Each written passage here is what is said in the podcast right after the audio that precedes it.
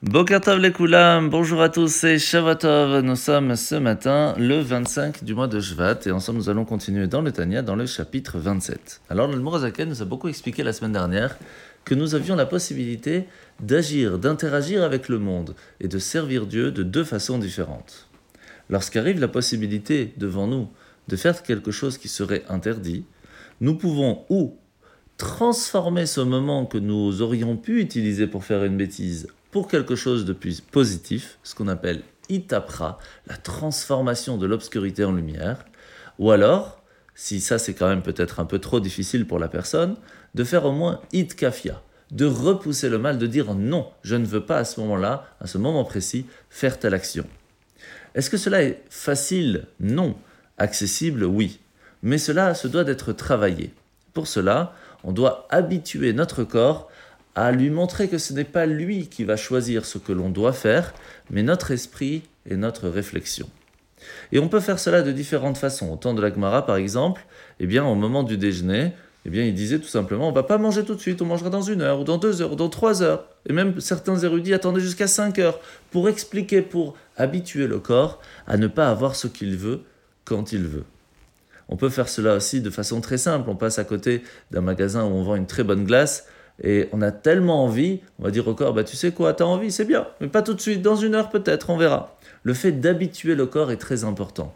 Mais cela n'est pas seulement dans la nourriture, cela peut être aussi dans les paroles. J'ai envie de dire quelque chose qui pourrait peut-être être bien, peut-être pas. Il y a un doute, je ne prends pas le risque. Je dis à mon corps, stop, je ne parle pas tout de suite. Savoir se contrôler quelque chose qui n'est pas inné. On se doit de se travailler. Arriver à cela, ce sera beaucoup plus facile le jour où nous avons la possibilité de faire une faute, de ne pas la faire. La mise de ce matin, la mise positive numéro 99. 99, c'est ce qu'on appelle la tomatnida. Lorsque un couple est marié, il y a des moments où on peut être ensemble, d'autres non. Et cela s'apprend dans cette mitzvah.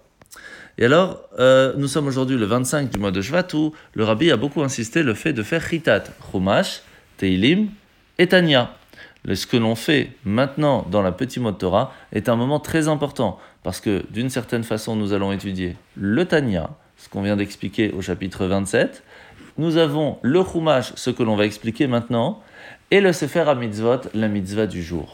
Il vous manque encore le Teilim, le fait de lire un psaume de David. Faites-le chaque jour et vous aurez la possibilité de recevoir ces bénédictions énormes que l'on a en étudiant le Chitat. La paracha de la semaine, nous sommes parachat Mishpatim. Après avoir reçu la Torah, Kadosh Baruch dit au peuple juif Sachez que ce n'est pas les dix commandements seulement la Torah. Il y a plus de 613 commandements et sept que les sages vont nous rajouter. Et c'est pour cela que dans les dix commandements, il y a 620 lettres. Parce que tout a été transmis ce jour-là. Maintenant, nous allons l'étudier. Nous allons comprendre quelles sont ces lois importantes. Et nous allons commencer avec le fait de mettre un système judiciaire, avec les affaires de droit pénal, civil, d'ordre rituel, les lois relatives aux serviteurs, aux obligations conjugales, à l'homicide, au respect des parents, aux enlèvements, aux réparations pour les préjudices. Et tout cela sont des choses importantes car cela, ce sont des choses que l'on vit au jour le jour. Ce qui est intéressant, c'est qu'à la fin de la partie d'aujourd'hui, il est marqué iten verapo hierape. Ce qui veut dire qu'un médecin qualifié se doit de nous donner la possibilité de guérir. Bien sûr, Hachem lui a donné cette possibilité, on se doit donc de l'écouter.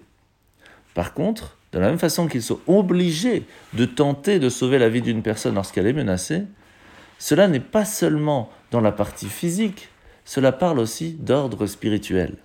Lorsque nous avons une personne qui est devant nous et qui est en danger de mort spirituelle parce qu'elle n'a pas la connaissance ou tout simplement elle va à l'encontre de la Torah et des mitzvot, si nous avons la possibilité de l'aider, nous sommes d'une certaine façon à ce moment-là un médecin spirituel. Et nous avons l'obligation de l'aider. De la même façon qu'Hachem a donné au médecin la possibilité de guérir physiquement, chacun d'entre nous a reçu la possibilité d'aider à la guérison d'une personne, de son âme, de sa spiritualité. Et on se doit de s'entraider dans le peuple juif pour pouvoir réussir à être unis en fin de compte, à servir Dieu comme il le faut.